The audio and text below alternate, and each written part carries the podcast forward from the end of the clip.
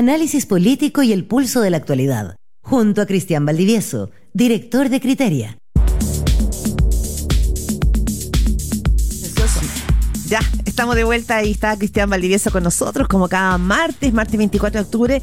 Lo decimos así porque. Director de Criteria. Director de Criteria, que Cristian, eh, como él es muy curioso, le interesa el testear, se fue a Argentina. Estuvo allá observando las elecciones, observando los movimientos ciudadanos y bueno, y este batatazo que significó que finalmente no fue mi ley la noticia. La noticia se llama Sergio Massa. ¿Cómo estás, Cristian? Hola, ¿qué tal? Buenos días. ¿Con qué idea volviste de- del país vecino? ¿Con qué idea? O Bueno. sensación. o sensación. A ver, en términos políticos, em, me quedé con- me- Mira, yo estuve harta calle, harto taxi, harto restaurante, harta conversación. Ya, donde se Eso vive ahí deja, el pulso. Claro, claro, me recordaba mis tiempos de etnógrafo cuando ¿Mm? era eh, un, un joven.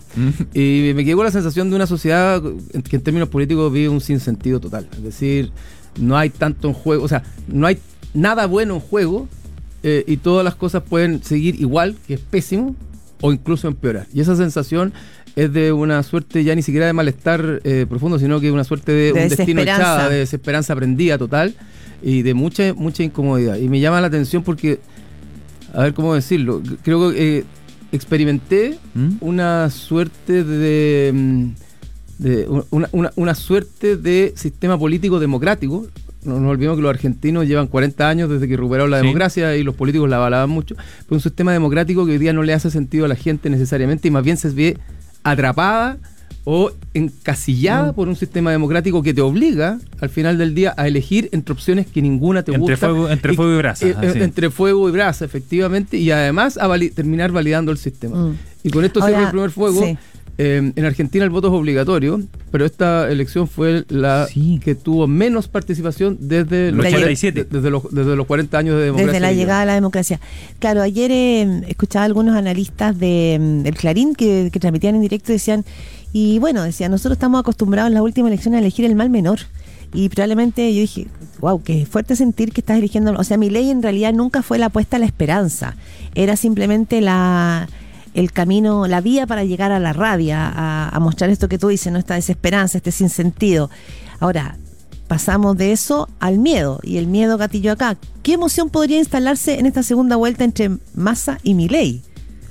Bueno, yo creo que eso, eso es, es interesante. Efectivamente, las pasos parecieron, las pasos que son las, las primarias argentinas, que son obligatorias, eh, parecieron estar muy articuladas en torno a la rabia contra la casta, contra el mundo político, y la gente salió a darle un apoyo a Milei. Pero en la segunda, bueno, la primera vuelta ahora. Se fueron por la casta. Parece que se fueron más por el miedo, ah, Ah. por el miedo. En la última concentración de Milei eh, en campaña fue una campaña muy, muy, pasó tres, cuatro pueblos, muy desatado y la gente terminó asustada. Y el miedo es una, una emoción que te ayuda también a cuidarte de pronto. Mm. Entonces la sensación es que uno no, solo de largo. puede querer aspirar a estar mejor, sino que de repente el riesgo es eh, estar peor. ¿ah? Y yo creo que eso es lo que eh, pasó. Ahora, la segunda vuelta, todo, todo indica que la segunda vuelta va a ser, tanto por el caso de Milei como de Massa, una vuelta más bien orientada al centro, ¿ah? ambos candidatos queriendo eh, generar- moderarse y en ese sentido a Milei creo que le va a costar más porque si bien ya ha dado varias señales, es más eh, complejo para alguien que ha estado en los extremos de los extremos querer dar señales hacia el centro que Massa que hizo desde siempre, desde los inicios, una campaña bien, comillas, centrista, tratando de aislarse del kirchnerismo, hablando de un gobierno de unidad nacional e insistió en esta en, su alocución después de la elección.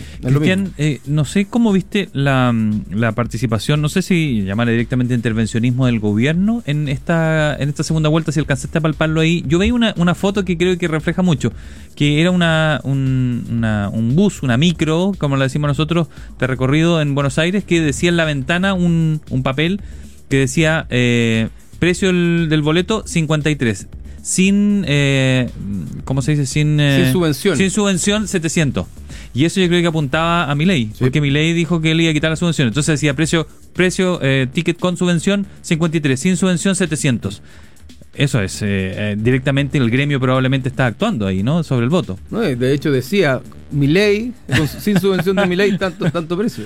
No, yo creo que a nosotros en Chile nos cuesta, bueno, a, a menos que uno haya tenido mucha experiencia viviendo en Argentina como Claudia, pero nos cuesta dimensionar el peso que tiene el peronismo en Argentina. Es decir, tiene un peso eh, ter- ter- territorial, una maquinaria im- impresionante que permite ir generando adhesión, adhesión, apoyo en campaña, donde mucha gente de alguna manera vive, de, de- Sí. de- no de alguna manera, directamente vive de, de la política y vive de, la- de los subsidios, de los bonos, de los regalos que de alguna manera hace el peronismo en la medida que efectivamente ellos eh, concuerden con las ideas peronistas. Mm. Por eso que en Argentina está esto, este, este- este concepto de los punteros.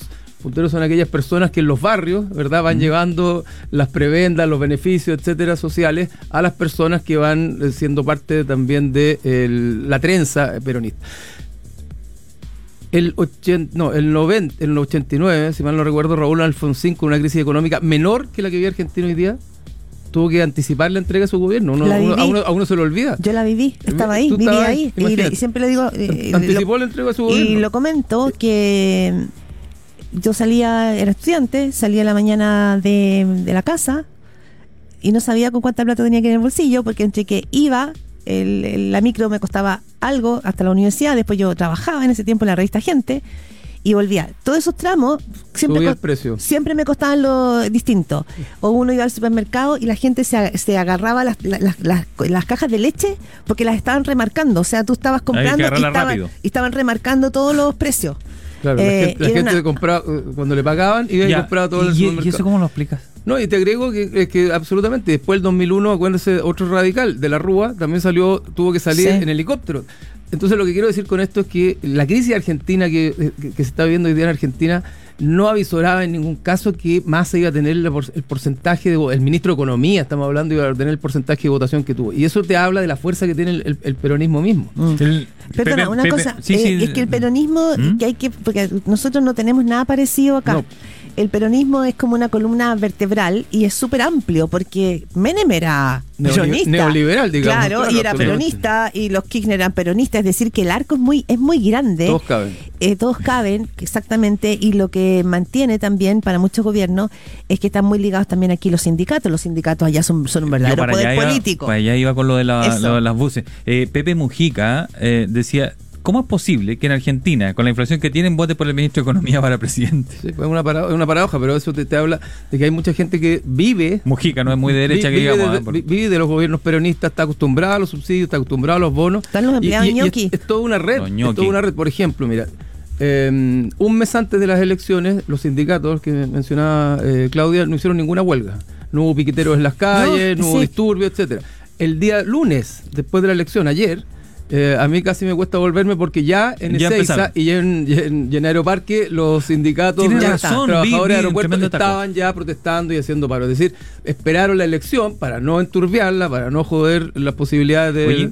de masa y después salieron de nuevo a presionar. Pero al final eso te permite ganar una elección probablemente. ¿Sí? Pues te puede ganar una elección con esta fórmula.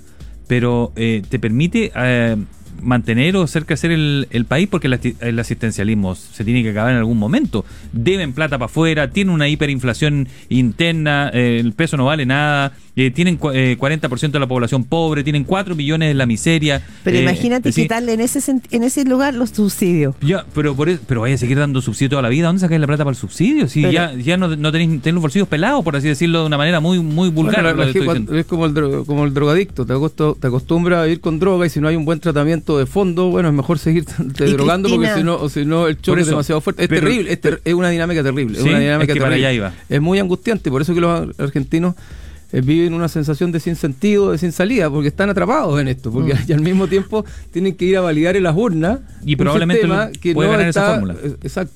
Fíjate que lo último, me llamó mucho la atención. El, a propósito de esto mismo, uno desde acá dice, no, la, la masa por mi ley, la cantidad de gente por mi ley.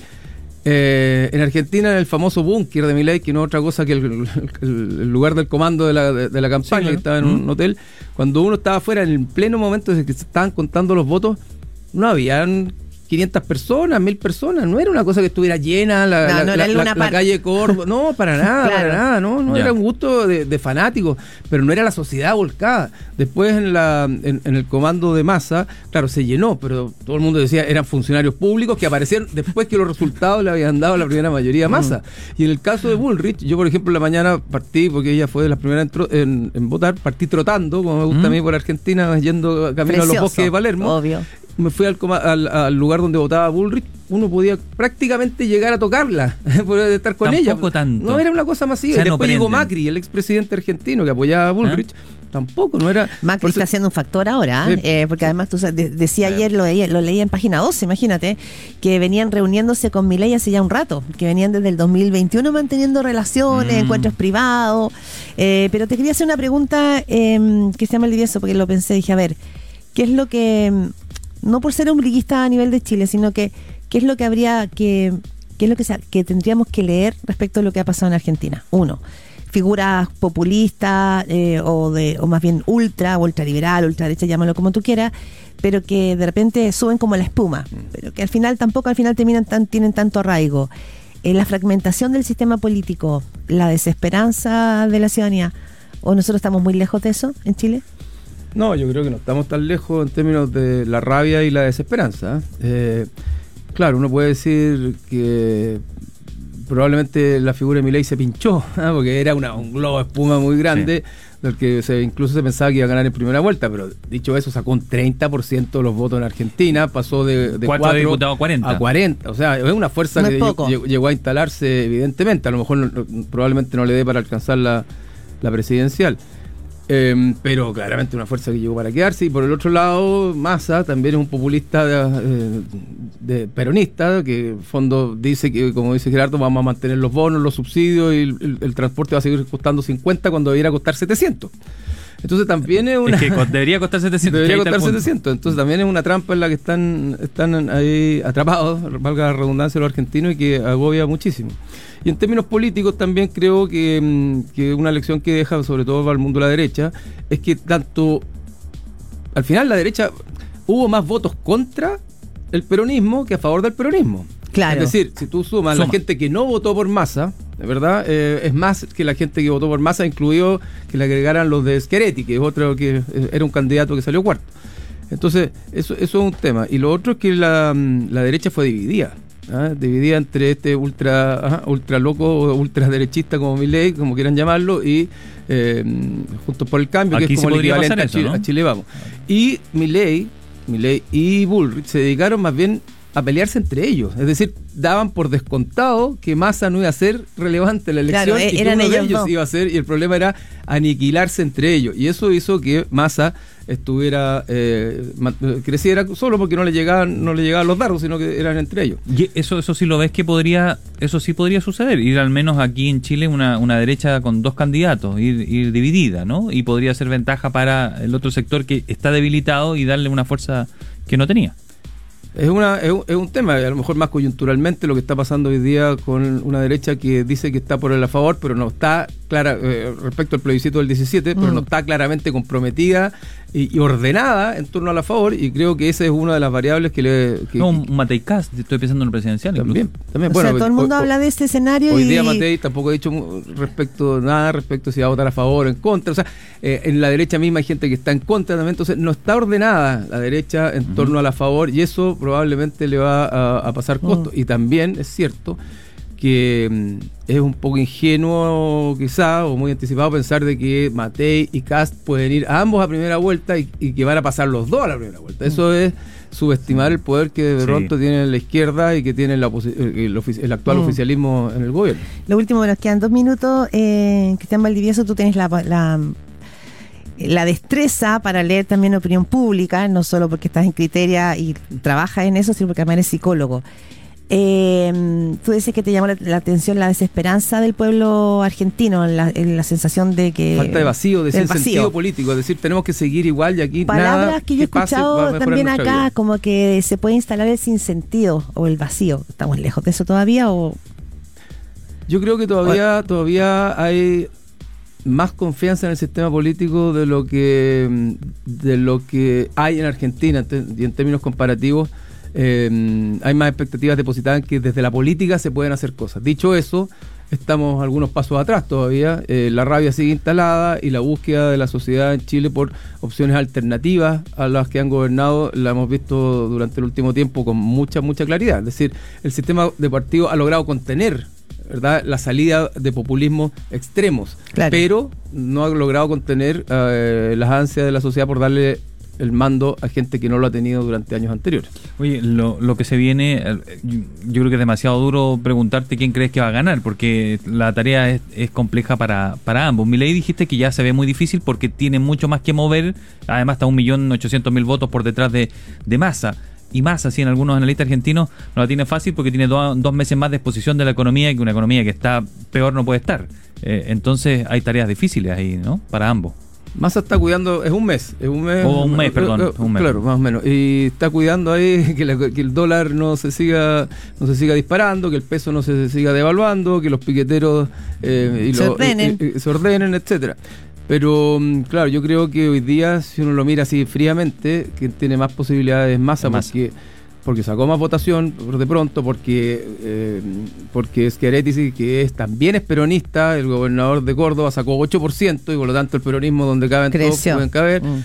Porque aun cuando Massa se ha ido alejando discursivamente de los Kirchner, eh, igual eh, el gobernador de la provincia de Buenos Aires, eh, Sigilov, eh, no me acuerdo cómo se llama, es, Axel, ¿sí? Axel Kicillof. Kichilov sacó un porcentaje altísimo de votos y salió elegido en la, eh, eh, 49 tenía cuando yo lo escuché hasta- 49% y por lo tanto tiene una masa electoral muy grande que es la provincia. Entonces, y, y por último, porque Milei fue tan extremista y se equivocó tanto en eso, o sea, se pasó tantos pueblos donde el personaje se lo terminó comiendo, Que le va a hoy costar día ir al centro le va a costar muchísimo. Y a- ir a buscar los votos de. Bullrich también le va a costar porque dentro de esos votos de Bullrich hay gente radical que difícilmente va Claro. a votar por alguien tan radical. Tan radical de términos su, de la posición su de radical motosierra, derecha. la motosierra tiene que sacar de escena totalmente. No. No, claro, la motosierra no. Sí, bueno, eh, interesante ahí lo, lo- lo que viene, porque estaba pensando en masa también que tiene a su favor en las segundas vueltas y quien queda con la energía arriba. O sea, ¿no? La sorpresa será la, el, el factor sorpresa hoy día es masa y Sí. mi ley queda como Exacto. digo Eh, ganó, pero queda como en la derrota, no en no Chile fue al no, revés, po. no Sí, logró yo, la fíjate que yo creo que la elección se En va a Chile ganó jugar no la en quién ofrece los cambios, sino Mm. que en quién genera menos incertidumbre. Eh, claro. Si mi ley es capaz de, generar, de, de dar la sensación de que es posible generar Mm. los cambios, pero sin la incertidumbre que generó en la primera vuelta, es posible que tenga eh, ciertas opciones. Muy Buen bien. punto. Valdivieso, Cristian Valdivieso. de nuestro director de criterio que ha estado aquí como siempre nuestro, eh, como panelista los días martes, te agradecemos mucho.